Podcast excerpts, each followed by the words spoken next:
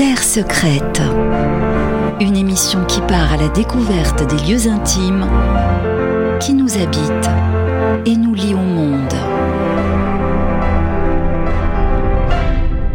Bonjour à toutes et à tous, bienvenue dans Terre secrète sur Radio Territoria, une émission qui vous propose de partir dans les relations intimes que chaque individu tisse avec son ou ses territoires, les souvenirs de l'enfance, les espaces rêvés, les lieux qui nous attachent, bref, une émission pour les amoureux de leur demeure terrestre. Aujourd'hui, je reçois un écrivain euh, passionné de jardins, membre du conseil scientifique de l'Institut européen des jardins et paysages. Bonjour Marco Martella, je suis ravie de vous accueillir sur ce plateau. Bonjour, merci de m'avoir invité. Pour vous présenter en quelques mots, vous dirigez depuis 2010 la revue Jardin aux éditions des Pommes Sauvages, une publication annuelle et thématique qui explore le jardin sous un angle philosophique, existentiel et poétique. Et en parallèle, vous écrivez des ouvrages, plusieurs, hein, autour du jardin aussi, de la nature, de la terre. Un dernier en date, Les fruits du mirobolant, paru chez Actes Sud en mai 2023, et auparavant également dans la même maison, Le jardin perdu en 2011 ou encore Les jardins en temps de guerre en 2014 et bien d'autres que je ne cite pas. Quand on vous lit, on sent tout proche le territoire qui apparaît comme votre allié, hein, tout comme la nature. Une nature qui prend forme et vit dans les lieux que vous visitez et donnez à lire dans vos écrits, montrant quelque part le lien fort que vous semblez tisser avec votre environnement. C'est ce que nous allons découvrir ensemble à présent, votre histoire, votre parcours, et je propose de commencer par le territoire de l'enfance. On écoute.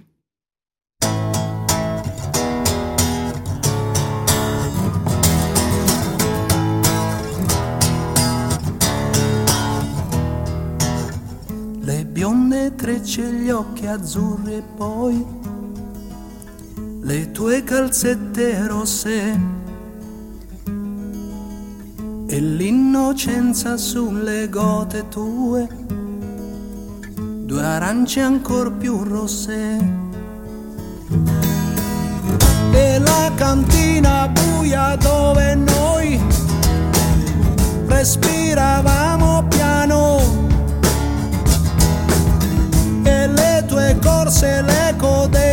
oh stai facendo paura. Dove sei stata? Una donna. On vient d'entendre un extrait de la Canzone del Sol et de Lucio Battisti. Euh, Marco Martella, qu'est-ce que cette chanson évoque pour vous? Ça évoque euh, mon enfance, justement, Mhm. et notamment les, les, les, les vacances d'été à la plage. Euh, je me rappelle que j'allais à la plage et à midi, j'avais euh, mon émission euh, qui s'appelait Hit Parade. Hit Parade. Mhm. Je ne sais pas si en France il y avait la même chose à l'époque. Donc on est dans les années 60 quand même. C'est très Mhm. très loin tout ça. Et, euh, et ça, ce, ce- ce chanteur, Lucio Battisti, était un peu le pas le grand chanteur, il y en avait plusieurs, mais bon, c'était un des grands chanteurs de l'époque. Et à chaque fois, chaque été, il y avait au moins un ou deux tubes de lui. Je les connaissais tous, évidemment. Mhm. Donc voilà, c'était le moment. Alors, ça évoque euh, tous les plaisirs qu'on associe à la, à la plage, à la Eh mer, oui, aux vacances, à la- mais vraiment, Le soleil. le soleil, le- le- le- l'odeur de, l'eau salée de la mer, le contact avec le sable. Enfin, C'était, c'était où cette plage? C'était à quel endroit? c'était à côté de Rome, en fait. Je, suis né à Rome, j'ai grandi là-bas. Euh, J'ai Mhm. passé une bonne partie de ma jeunesse euh, là-bas, à Rome, avant de venir évidemment en France. Mhm.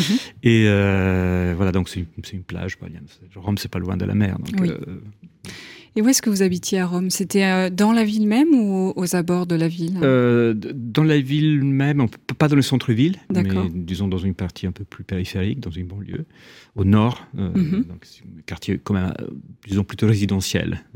Pas, c'était pas la ville dense. c'était assez vert, assez tranquille. Et c'était une maison, un appartement? C'était un appartement, un appartement. Mais on avait un petit jardin. euh, Alors justement, le jardin, parce que c'est quand même un peu votre, euh, votre lieu, votre niche, j'ai envie de dire. Donc vous aviez un petit jardin quand- dans ce, dans ce, ce- ce bâtiment collectif. exactement, on était au rez-de-chaussée. donc, Mhm. euh, Et alors qu'est-ce qui fait que... Enfin, qu'est-ce que vous avez comme souvenir dans ce jardin? Qu'est-ce qui... euh, enfin, je, je- je travaillais avec. C'est là que je commençais à jardiner, évidemment, avec Ouais. mon père, qui me, qui me demandait de- en général de l'aider, enfin, de, Mhm. mais de l'aider dans les tâches les plus, euh, c'était un jardin comme on, en, comme on en faisait à l'époque. Mhm. C'était pas des jardins, c'est pas comme mon jardin actuel qui est beaucoup plus sauvage. Il y a beaucoup plus. De... À l'époque, c'était un peu aseptisé. Les jardins assez, étaient assez aseptisés, donc euh, Très travaillé, quoi. très travaillé. Mais surtout, il fallait passer la tondeuse en permanence, Mhm. désherber en permanence. euh, Il fallait. voilà. Donc, c'est ce que je faisais. La plupart du temps, mon, mon père me demandait de faire un travail assez ingrat, qui était le, le désherbage. le- Ouais. le- euh, Et en même temps, c'est un premier lien avec la terre. Absolument, oui, oui, oui, oui, Non, mais en fait, je me, je me souviens de ces moments-là comme des moments de vrai plaisir. hein, de- Mm. de- de- le temps passé d'une manière différente. Je, je- euh, je pouvais rêvasser, j'avais tout mon temps. euh, c'est le premier, c'est les premiers moments où je me rappelle euh, de- d'avoir éprouvé ce plaisir, quoi, de- de- Mm. du contact aussi avec la terre, les, les- les- les odeurs, Mm. l'odeur de l'herbe coupée, par exemple. Mm. C'est quelque chose qui m'accompagne encore aujourd'hui. J'aime beaucoup. Enfin, c'est quelque chose ou de l'herbe mouillée après la Ouais, pluie. Enfin, il y a tout ça qui, fait, euh, qui fait partie du jardinage encore aujourd'hui pour moi, ce qui, ce qui fait que quand je vois mes voisins qui utilisent à la limite de, de, de, de, de tondeuses automatiques, je sais pas comment on appelle ça, vous savez, les petites tondeuses qui- qu'on n'a même pas Ah besoin. oui, oui, oui. Ça, je comprends Comme pas les trop. robots de piscine ouais, Voilà, qui viennent c'est- exactement, nettoyer euh, les exactement. pel- oui. Je comprends Mm. pas trop, enfin, sans critique, enfin, chacun fait ce qu'il veut, mais je- il y a quelque chose qui manque, c'est Mm. justement ces plaisirs euh, Mm. qui, qui- que- qu'on trouve parfois étrangement dans, dans, dans- des tâches le- un peu ingrates et répétitives. C'est vrai. Euh, Ouais, qui, force à oublier aussi, ou qui en tout cas, ne, on, ne pense plus quand on fait ce genre de tâches. enfin, on vit euh, l'instant. il y a la liberté plutôt de la pensée, c'est-à-dire qu'il y a, il y a une Mm. espèce de flux de pensée, de souvenirs, et tout se mélange, les réflexions, les projets, les souvenirs, le- le- c'est assez, assez euh, et, et tout ça euh, avec un tra- pendant que les mains travaillent euh, parce qu'elles savent très bien ce qu'il faut faire. Oui. Il y, a, il y a toujours une partie de vous évidemment qui est concentrée sur ce qu'il faut faire, Mm. où il faut, il faut diriger la tondeuse, où il faut tailler, où il faut couper, il faut des plantes qu'il faut arracher parce qu'elles sont envahissantes et celles Mm. qu'il faut garder. Donc il y a quand même une partie de vous qui est tout à fait là dans les lieux Mm. même, avec un lien d'ailleurs très fort parce que c'est physique. Et Mm. puis il y a tout, il y a une autre partie qui est vide d'une certaine manière et, et- et c'est comme un vide qui peut être rempli. C'est presque un peu du taoïsme. Je ne sais pas si vous voyez ce que je veux dire. C'est un espace vide euh, où la méditation zen qui peut être. euh, tout, tout peut traverser cet espace, toutes sortes de pensées, toutes sortes de réflexions. Ça, c'est pour moi, c'est un grand plaisir en fait. C'est vrai, d'où le fait qu'on se sente très bien après avoir passé un moment dans son jardin ou Ouais, avoir absolument. jardiné, euh, mis les mains dans la terre, hein, Absolument. effectivement. Et euh, qu'est-ce que vous retenez de votre territoire de l'enfance? Est-ce qu'il y a d'autres lieux en dehors du jardin qui Oui, vous bien ont... sûr. euh, Bah, bah, J'aimais beaucoup ma ville, mais ça. euh, Déjà enfant, je, je m'intéressais beaucoup à, ma ville. Je me rappelle que j'ai demandé à ma, à ma mère de m'a- de m'amener euh, au musée, au musée du Vatican, par exemple. Je ne me rappelle pas exactement de, de ce que je ressentais quand je regardais les tableaux, Mm. par exemple. Mais il y avait quand même un lien qui se faisait aussi par le biais. Mais ça, c'est parce que ces villes-là qui ont beaucoup d'histoire, beaucoup d'art, Mm. une présence assez forte de l'art dans la, dans la rue même. Mm. Euh, ça, c'est vrai à Rome, c'est vrai dans des villes comme Florence, euh, où vous entrez dans, un, dans une église, il y a un tableau de Botticelli. Et ça, c'est vraiment la proximité de tout ça qui fait que, pas forcément pour tout le monde, mais il y a un lien qui se, qui se fait avec le- les, li- les lieux dans lesquels on vit, qui passe par l'esthétique, l'histoire, la, la beauté, l'art, l'architecture, évidemment. Ouais, c'est vrai qu'on on oublie cet aspect-là, mais en effet, euh, vous êtes baigné dedans et imprégné du coup de cette esthétique euh, quand Mm. même euh, impressionnant. Ouais, c'est pas n'importe quel peintre non plus. Et euh, ouais, euh, j'imagine que vous alliez à l'école euh, à pied. euh, Est-ce que vous aviez des jeux que vous faisiez sur le sur le chemin de l'école J'allais au, que- au lycée à pied. À l'école, non, l'école était un peu. Enfin, l'école avant. Mais au lycée, oui, j'allais à pied. Mais non, je n'ai pas vraiment de souvenirs. C'est pas des lieux qui vous ont attaché plus que ça, l'école. Non, pas vraiment. pas, pas- pas vraiment. Non, oui, il y avait, il y avait, il y avait un jardin à l'école quand j'étais. mais Je, je, je, je- n'ai pas de souvenirs spécialement euh, Mhm. forts euh, liés à ça, liés à ces lieux-là spécialement. Où est-ce que vous jouiez quand vous étiez enfant? Dans votre jardin ou Non, dans y a- des aires de jeu Non, non, effectivement, il y avait, excusez-moi, j'ai oublié, il y avait un jardin, je m'appelle que avec mon frère, ma mère, elle nous amenait euh, dans, un, dans, un, dans un petit jardin, un parc en fait, qui était à sa manière historique, un parc qui avait été fait dans les années 30 D'accord. pendant le fascisme. C'est assez étonnant, mais le fascisme qui a, qui a conçu une architecture euh, assez laide, assez moche, euh, qui était un peu l'architecture de l'époque en fait, hein, très massive, Mm. très, avec des lignes très, Ouais, très, Très pures. communiste. Mm. Voilà. Mais euh, étonnamment, j'ai étudié ça après, hein, en, en travaillant sur l'histoire des jardins. euh, ils ont fait des beaux jardins. à Rome notamment. Il y a un très beau jardin qui s'appelle il Giardino degli Aranci, le jardin des orangers, sur une colline à Rome, où il y a une vue magnifique. Mais ils sont, c'est des jardins étonnamment simples. Euh, il n'y a pas l'architecture grandiloquente du Mm. fascisme, hein, qui devait montrer évidemment la puissance du régime. Ça. Les jardins sont étonnamment simples. Ils voulaient retrouver à l'époque, bon, ça c'est la partie idéologique du fascisme, ils voulaient retrouver un lien avec l'histoire, Rome, tout ça. Donc ils se disaient, ils- ils ils n'avaient pas une grande connaissance, une connaissance approfondie des jardins romains de l'époque, euh, de la République, de l'Empire, Mhm. mais ils savaient qu'il y avait des oliviers, du myrte, du buis, etc. Et que c'était des jardins assez simples. hein. Donc du coup, ils ont fait ça. Euh, Ils ont essayé de trouver, voilà, de, de retrouver, de recréer des jardins romains. Mais le résultat, finalement, est assez, justement parce qu'il y avait cette retenue, cette modestie, c'est des jardins relativement simples. Donc, le, jardin- le jardin des, des orangers, euh, il y a des, des orangers, quoi. du coup, mais Chouette. en même temps, c'est beau quand ils sont Mm. en fleurs, évidemment. Et oui, avec comme ces les orangers sont souvent en fleurs. Puis la, la vue est très intéressante. Donc voilà, ils ont fait quelque chose, un travail assez fin. Mais moi, c'était plutôt un jardin un peu plus, euh, un peu plus excentré, qui s'appelait Villa Gori, mais qui était euh, aussi un jardin fasciste des années 30, dont j'ai un très beau souvenir, en fait, parce qu'il était, encore une fois, assez étonnant, mais c'était un jardin assez sauvage. Enfin, il y avait presque un bout de forêt, euh, de forêt romaine. Donc, Du coup, il y avait ça, donc, du coup, avec les chênes, les oliviers sauvages, ça. Il y avait cette, quelque chose qui restait de, cette, euh, voilà, de ce besoin de retrouver un lien avec l'Antiquité. Mais évidemment, ça m'intéressait pas du tout. Moi, ce qui me plaisait, c'était là au milieu des pins, des oliviers, et tout ça. Et là aussi, j'ai des souvenirs assez forts, euh, sensuels. euh, Mm. de- de- de- L'odeur de pain, par exemple. Et oui, c'est vrai que c'est fort. oui. Le goût de pignon, Mm, mm, c'est quelque chose que je m'aimais bien retrouver. Enfin, J'imagine que dans le sud de la France, on a ça. Enfin, Oui, les les oui, gamins s'amusent à manger des pignons à volonté du matin au soir. Maintenant, maintenant, quand j'ai envie de pignons, je vais les acheter au supermarché. Ils viennent de Chine, ils ont un goût épouvantable. Oui, c'est moins. Ouais, la Madeleine de Proust n'est pas là, quoi. non, est-ce que vous y êtes retourné dans ce jardin? Depuis Non, non, non, Non non, non, non, non. J'ai continué à y aller. euh, dans le temps, euh, mon lycée était pas loin, donc du Mhm. coup, je- on y allait parfois avec les copains, avec les guitares. Mais depuis, malheureusement, je suis pas allé. Enfin, voilà une bonne idée. Voilà. prochaine visite. euh, Espérons qu'il n'ait pas changé, en tout cas. Non.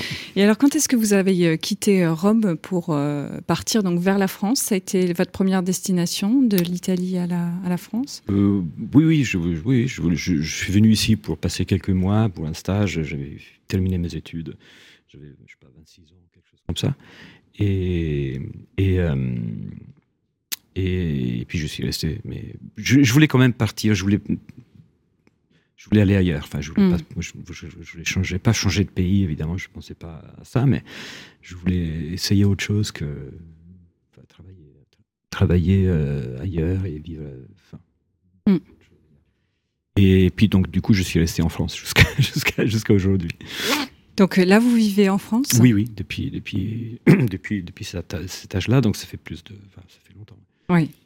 Bah, je vous propose justement de partir dans votre territoire d'aujourd'hui euh, en écoutant la, chanson que vous avez choisie pour nous en parler.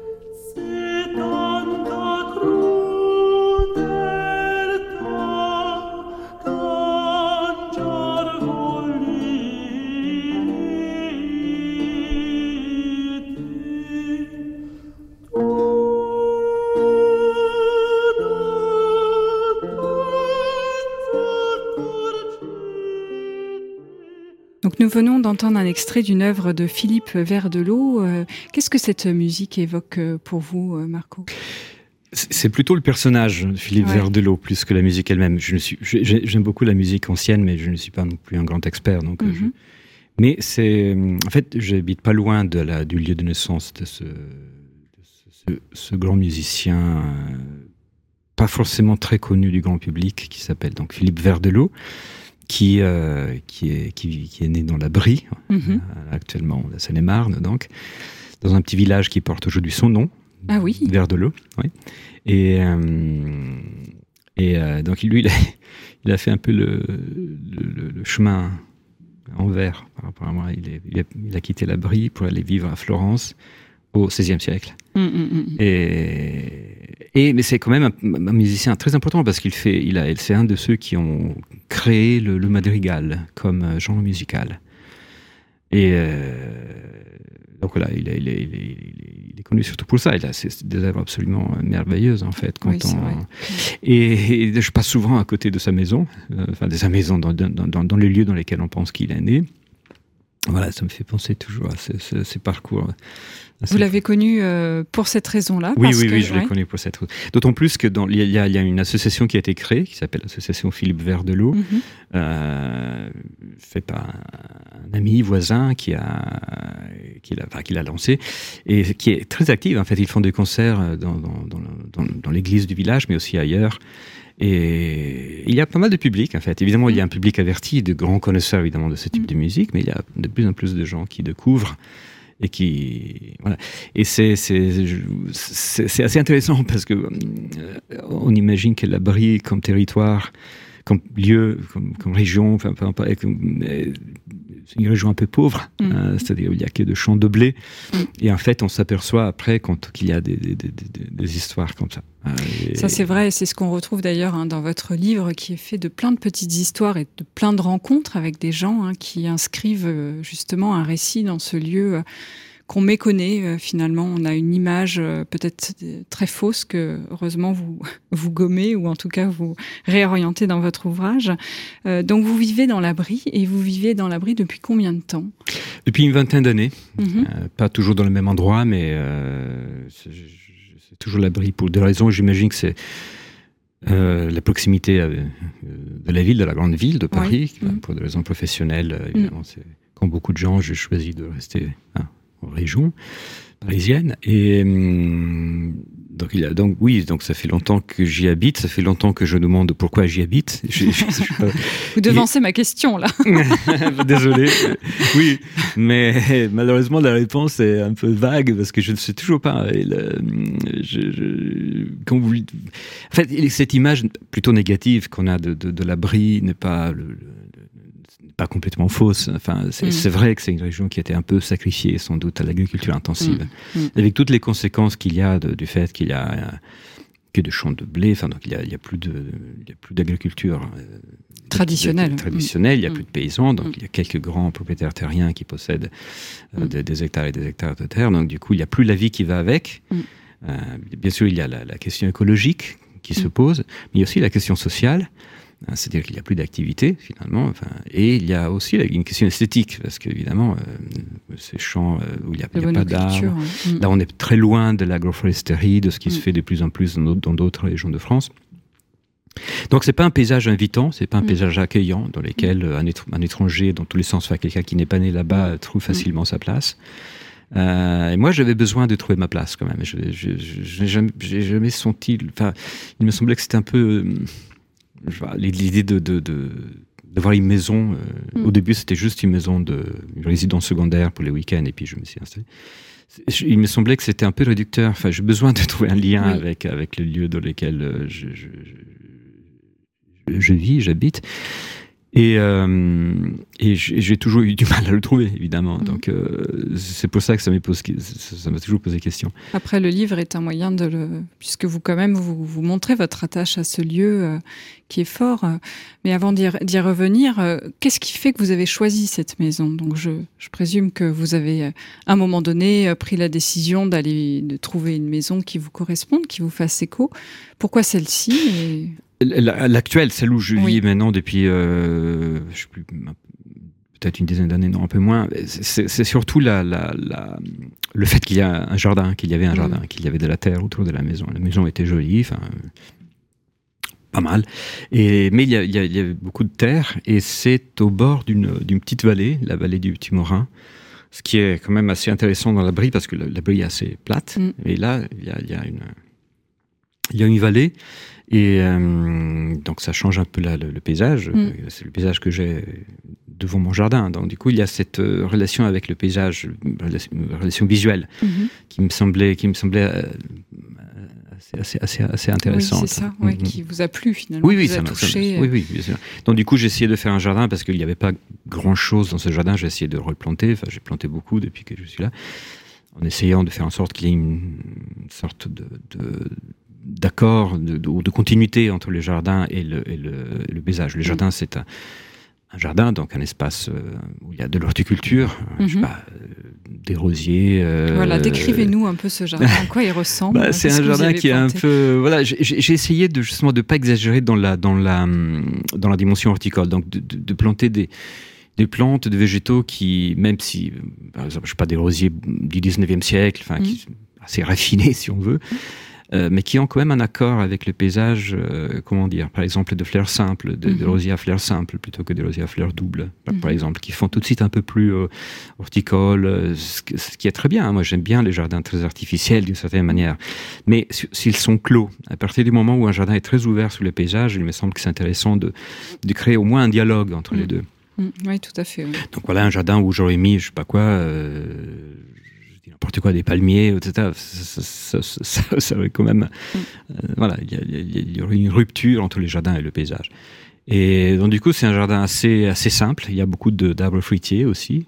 Euh, et euh, j'ai planté donc des pommiers, des cerisiers, et dans lesquels je laisse pousser l'herbe assez haute, ce qui étend toujours un petit peu mes voisins, qui me l'ont plus ou moins dit. Il fallait se demander. Un jour, un voisin m'a demandé si. si- vous aviez besoin d'aide pour tondre. non, il, non, il pensait que je n'étais pas bien physiquement parce qu'il Ah bon il comprenait pas. en fait, j'ai expliqué que non, c'était un choix volontaire. Mais euh, c'est difficile à expliquer parce qu'on on sent tout de suite, euh, on voit tout de suite ça comme une espèce d'abandon, de renonciation, de, de Mhm. perte de quelque chose. Alors que c'est le résultat d'une décision, ça aussi, hein, de laisser pousser l'herbe sauvage, de- d'avoir des, des prairies fleuries. Et- Sauvager, son jardin, c'est assez Voilà. joli, ouais. Et Mm. ouais, moi j'aime bien Mm. l'idée du jardin qui sont sauvages un peu, mais évidemment c'est un jardin, donc c'est, alors, ça reste un espace artificiel, avec un jardinier qui décide déjà là je laisse pousser l'herbe, là non, là c'est le moment de couper. ou- Mais c'est intéressant évidemment sur un plan écologique, euh, d'autant plus que je suis entouré de non pas de champs de blé, mais de vergers, mais de vergers assez intensifs, dans lesquels euh, il n'y a pas beaucoup de vie, quoi. Donc, du coup, dans, dans, dans, dans, le jardin, euh, il, y a, il y a tout ce qui favorise la vie. hein. C'est-à-dire l'herbe haute, ça veut dire des insectes, ça veut Mm. dire aussi, donc c'est c'est plus- c'est bien pour les oiseaux, etc., etc. Euh, pour les libellules, enfin, j'en sais rien. Enfin, et, et- et ça, c'est quand même. euh, moi, je, je vois sur- surtout autour de moi, dans, ma région, je vois les jardins un peu comme des îlots, euh, des espaces de liberté, mais aussi des espaces de vie, quoi. Et c'est un peu ma vision du jardin, en fait. En plus d'être une œuvre d'art, euh, c'est surtout un lieu qui doit être favorable à la vie. Mm. Dans tous Ouais, les sens, fait, hein, ouais, bien sûr, bien sûr, la biodiversité, le, le vivant, comme on dit, blablabla, mais aussi favorable à la vie humaine, parce que je pense que c'est- au milieu de la nature que les hommes respirent autrement, sont un peu plus. Et voilà, donc euh, c'est- je ne sais pas si j'ai bien décrit mon jardin, parce Si, que ça bon, donne envie d'aller le voir, en tout cas. bah, vous On s'imagine bien sur une chaise à le contempler. Est-ce qu'il y a une, un arbre ou une essence en particulier euh, que vous, que vous aimez euh, et que, que vous souhaitez absolument planter, par exemple ou... Bah, en fait, je, je- je disais que j'ai beaucoup planté, mais euh, je, pense que les arbres que je préfère euh, dans mon jardin, ce sont des chênes qui étaient déjà là quand je suis arrivé. En fait, euh, le, le- le- le propriétaire du jardin, je pense qu'il y avait un peu d'abandon dans ce Mhm. jardin. Donc du coup, le- je, pense qu'il tourne de pas tout le temps, euh, tous les ans en tout cas. Donc du Mhm. coup, il y avait des arbres qui avaient commencé à pousser.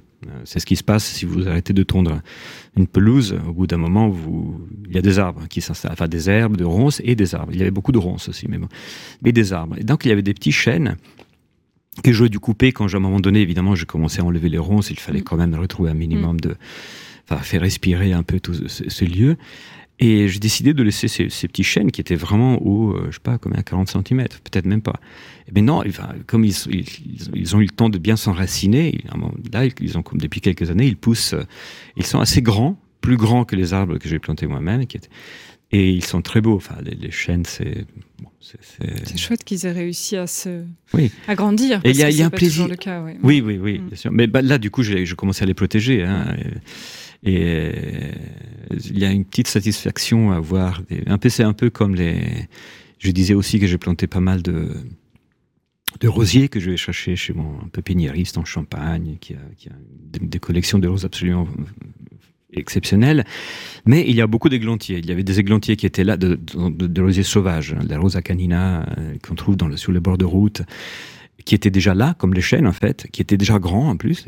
Et, et- mais non, ce sont des montagnes presque. C'est- impressionnant. C'est des énormes buissons. euh, ils sont en fleurs en ce moment. c'est Ah, beau. c'est magnifique. Mm. Et il y a un plaisir à- déjà à les voir à côté des rosiers que j'ai plantés moi-même, mais il y a aussi un plaisir à dire s'ils sont arrivés tout seuls. Quoi. Mm. Ce sont des dons euh, de la, de la, de la, de la, de la- Des cadeaux de la nature. des cadeaux de la nature, Mm, des mm. cadeaux du lieu, euh, une récompense peut-être, euh, je sais pas, mais ça, ça, ça, me- ça me, il y a, vraiment un plaisir à voir tout ça. Et, et j'attends maintenant, j'attends là, pour quelques raisons, les, les orchidées boudent mon jardin, les orchidées sauvages. C'est pas facile de les faire revenir non plus. On peut rien faire, Mm. donc c'est elle qui décide. Mm. Donc euh, du coup, euh, j'espère qu'un jour il y aura une orchidée qui aura la, la bonne idée de venir. Elle sera, Elle sera la bienvenue. en elle sera bienvenue, elle sera bien accueillie. Je vais pas parce que je- justement, je, je, je laisse tellement de place euh, à la, à la vie spontanée que voilà. Mm.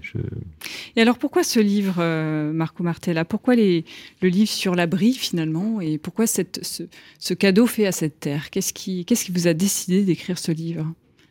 Bah, en fait, je n'ai pas vraiment décidé. Vous savez, les livres, on ne les décide pas forcément. Elles sont arrivées un peu. Je, je commençais à raconter une histoire, et puis Mm. voilà, de fil en aiguille, euh, je me suis rendu compte que c'était une manière euh, pour. euh, c'est un peu ce qu'on disait tout à l'heure. Pour trouver un lien avec, Mm. avec ce- ce- ce- cette, cette région, cette terre difficile. Donc, Mm. du coup, l'écriture. bah, en fait, il y a deux choses qui m'aident dans. ce- Vous l'avez compris, il y a déjà le jardin. Mhm. Euh, si je me sens chez moi aujourd'hui dans cette région euh, qui n'est pas forcément la plus invitante ou la, la plus c'est parce que j'ai un jardin, parce que j'ai planté un jardin. Donc du coup, il y a forcément un, un, enrac- un enracinement Eh oui, bien sûr. ouais. Mm. très très fort. Ça, Mm. ça pourrait être n'importe où, à la limite en Islande. euh.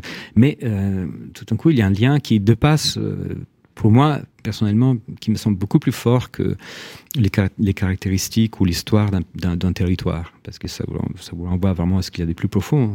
C'est la vie, la terre. L'enracinement. Mm. L'enracinement au-dessous de la terre, quoi. Enfin, tout ce qu'on ne voit pas, mais on sait que c'est là vraiment toutes ces, ces- ces couches, ces strates de vie, de- la- et, euh, et l'écriture. Donc voilà, et c'est un, autre moyen, euh, je pense, de- Pourquoi l'écriture d'ailleurs? Qu'est-ce qui vous a amené à écrire? Parce que euh, finalement, c'est quand même un, un exercice que vous faites euh, régulièrement et surtout toujours, ou, ou toujours autour de ces thématiques euh, de- du Oh. jardin, de la terre, de la nature. euh? Oui, mais jamais, ça c'est la première fois que la terre en question, c'est la terre où je vis. Euh, Mhm. C'est presque, presque autobiographique, pas tout à fait, mais. Mais euh, je, je, je sais pas, je- je- j'aimerais bien pouvoir répondre à cette question, je me le demande moi aussi, mais hum, je, C'est de la transmission d'une certaine façon de, ce Oui, que- oui, de oui. ce- cet enracinement. Ou... Oui. Mais je sais pas ce qui, ce qui fait que, par exemple, moi, j'ai j'ai commencé à écrire assez tôt, quoi. Et, euh, mais ça a été la rencontre avec le jardin qui a, tout, qui a, qui a été un tournant important. Et à un moment donné, il y a, enfin, j'étais, j'avais 30, je sais pas, 38 ans, je me rappelle plus exactement. Je, je commençais à, je, me suis, je me suis mis à étudier les jardins. Je, je commençais à suivre hein, une formation à l'école d'architecture de, de Versailles. Il y avait un, un DESS à l'époque sur les jardins historiques. Mhm. Et euh, j'ai découvert le jardin à ce moment-là, en fait. Puis il y a tous les souvenirs d'enfance dont on parlait tout à l'heure, qui, qui sont revenus, certes. Mais euh, là, je voulais vraiment que ça devienne euh, le centre de ma vie, une profession. Et pen- pendant, donc j'ai complètement oublié l'écriture à ce moment-là. Ça m'intéressait plus du tout. C'était les jardins, mais vraiment, euh, j'en rêvais la nuit presque. Enfin, tellement c'était puissant. C'est comme. euh, génial. Mm. Ouais, c- c'était presque inquiétant à la limite. Mais du coup, je passais mon temps à étudier la, la- la- la botanique, l'horticulture, les techniques de jardinage, l'histoire des jardins, l'architecture des jardins, la, visiter des jardins, évidemment. Je ne pouvais pas me promener dans une rue euh, à côté d'un jardin sans m'arrêter pour dire c'est quoi cette essence, c'est un je- J'étais assez ignorant en plus, hein, honnêtement. Et, euh, et, puis après, euh, bon, comme j'ai trouvé un travail dans ce domaine, dans le domaine des jardins, au département des Hauts-de-Seine, à la direction des jardins et paysages. Et, euh, je commençais aussi à écrire des articles sur les jardins pour des revues spécialisées. Et, euh, Et l'écriture est revenue par ce biais-là, en fait. Et je commençais à écrire en français, euh, Mm. parce que ces articles étaient évidemment destinés à la presse, enfin des revues françaises, donc il fallait évidemment que je l'écrive en français. Et là, je, je commençais à écrire, donc la- la- la- disons l'écriture créative, je sais pas, j'aime pas trop l'expression, mais enfin l'écriture, enfin les, les récits, en fait, Mm. voilà, Mm. raconter des histoires. Et donc du coup, c'était par le biais du jardin, et le jardin est resté dans l'écriture. Et maintenant, je, je ne fais plus que ça. Donc, je n'écris plus d'articles euh, plus ou moins scientifiques, comme on dit, sur l'histoire des jardins, sur les sites, euh, Mm. comme, comme au début, enfin, comme il y a une vingtaine d'années. Quand je... Là, c'est uniquement la dimension euh, imaginaire du jardin qui m'intéresse, donc et un peu créative, donc le récit. Ouais, c'est bien, c'est intéressant en tout cas. Je vous propose de partir dans votre euh, territoire rêvé à présent et on écoute juste avant.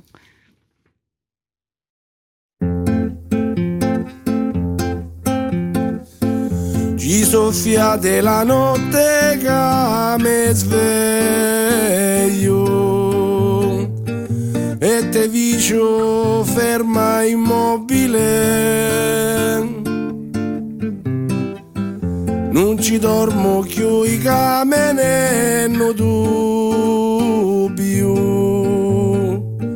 Citto citto me vicino per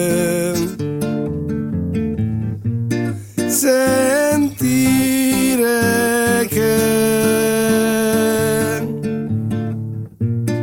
respiri.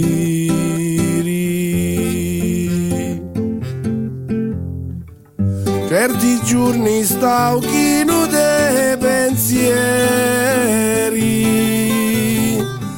tutto mi pare difficile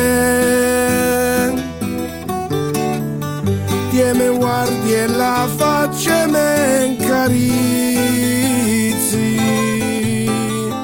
non te serve non Marco Martella, qu'est-ce qu'on vient d'entendre euh Ça, c'est euh, une découverte musicale récente. Mhm. C'est un groupe euh, de musique euh, plus ou moins traditionnelle euh, du sud de l'Italie, d'une région qui s'appelle les Pouilles, Puglia. Et, euh, et c'est, euh, j'ai- j'aime beaucoup ça, évidemment. Je suis, suis en plan musical. C'est, c'est pas de l'italien que vous avez entendu, c'est vraiment le dialecte local. Et euh, en fait, oui, territoire rêvé. Pas tout à fait rêvé parce que c'est plutôt un projet plus qu'un rêve parce que je maintenant j'ai une maison là-bas aussi dans cette Ah, région. super. Oui, donc, euh, Donc là, si vous, euh, si vous pouviez vous téléporter, c'est aux Pouilles que vous iriez. c'est oui, ça mais je vais y aller plus dans en quelques plus, jours. bah, oui, oui. alors ça tombe à point. mais voilà, mais c'est à mes temps, c'est un peu un rêve parce que je, je, je sais pas trop comment ça va se passer. C'est un peu un pari. Je sais pas Mm. comment. C'est très loin déjà, donc Mm. euh, c'est compliqué.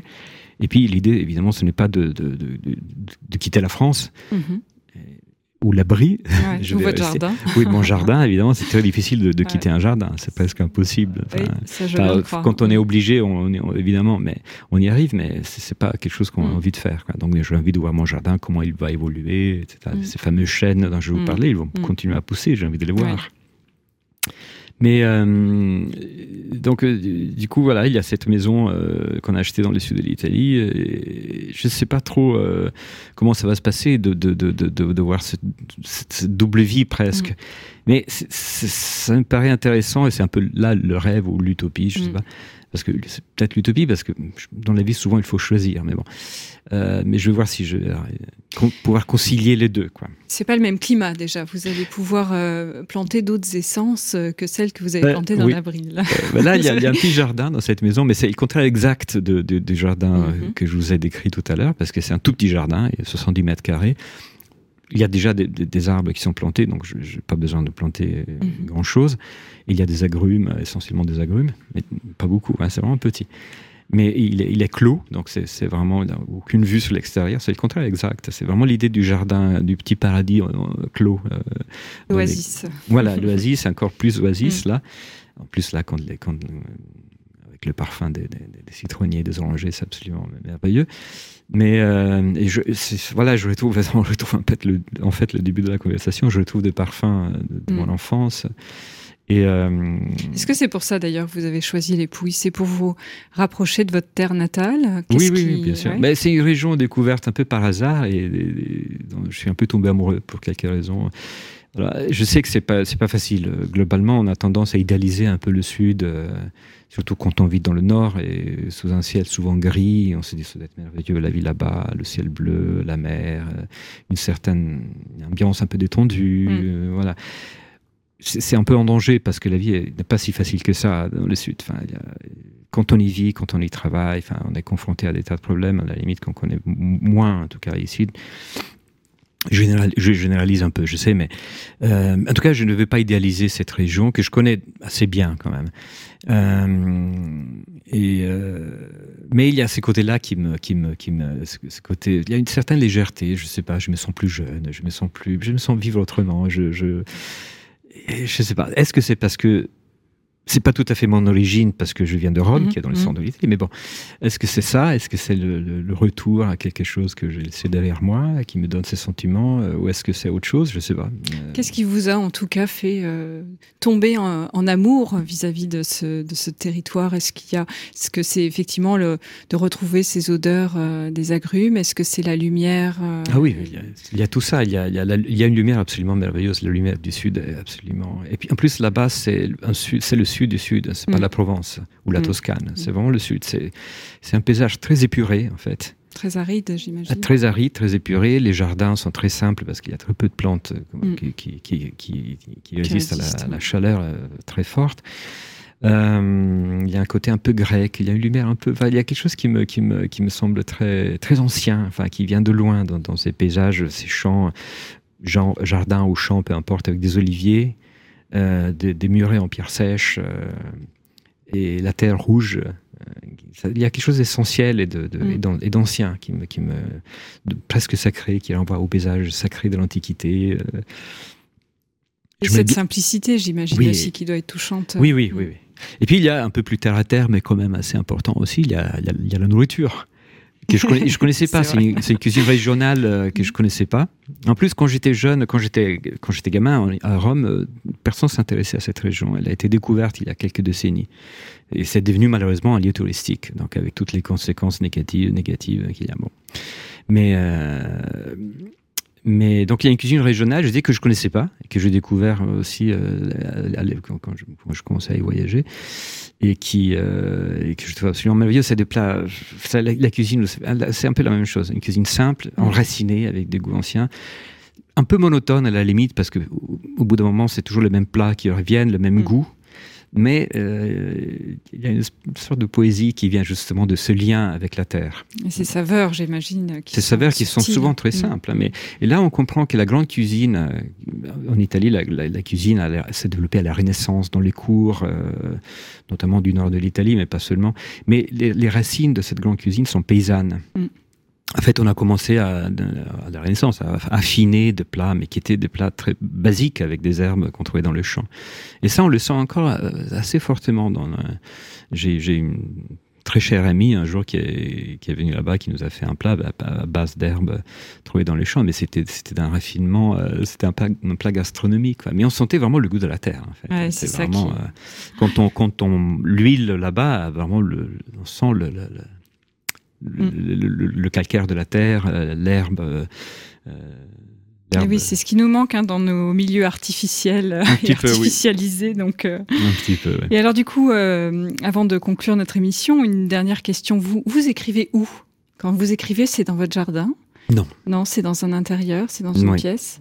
Euh, ouais. Et, et, étonnamment, euh, j'aime bien écrire aussi dans des lieux improbables, dans, dans les, dans, dans les aéroports. euh, je voyage pas mal en fait. Pour, Mhm, mhm. Et du coup, euh, sou- souvent, je, je- je dois passer du temps dans, dans- dans les aéroports ou dans les TGV. J'aime bien, j'aime beaucoup travailler dans. enfin, finalement, on imagine que le- l'endroit idéal pour écrire, c'est son bureau. euh, Oui. pas vraiment, en fait. Je, je sais pas pourquoi. Là, je, je suis incapable. Non, mais c'est très vous intéressant. Parce que c'est un peu le contraire. En plus, euh, voilà, surtout quand, Mm. on écrit, quand on écrit euh, ce que j'écris. C'est ça. On dit- voilà. En mouvement, c'est assez. C'est un mouvement, Mm. c'est dans ces non-lieux qui n'ont aucun. euh, Les, les aéroports. euh, Peut-être que c'est votre façon à vous de retrouver vos racines, justement. C'est paradoxal, mais pourquoi pas, oui. En tout cas, merci beaucoup Marco Martella d'avoir d'avoir partagé avec nous ces, territoires et ces, secrets de territoire.